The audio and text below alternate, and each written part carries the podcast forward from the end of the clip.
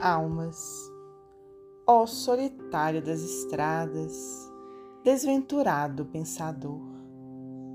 Há no caminho almas penadas que vão clamando desoladas a dor e o pranto, o pranto e a dor. Vós que o silêncio amais no mundo, em orações ao pé do altar sob as arcadas silenciosas, almas feridas, desditosas, oram convosco a soluçar.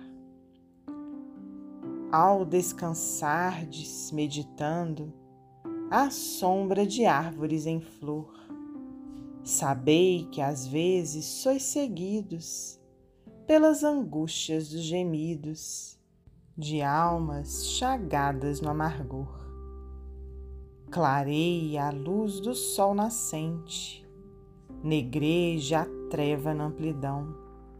Gemem na terra muitos seres, pelos amargos padeceres, depois da morte, na aflição. Dai-lhes dos vossos pensamentos, consolação que adoece a dor. Dai um conforto à desventura a prece cheia de ternura, algo de afeto, algo de amor. Alta de Souza, psicografia de Francisco Cândido Xavier, do livro Parnaso de Além Túmulo.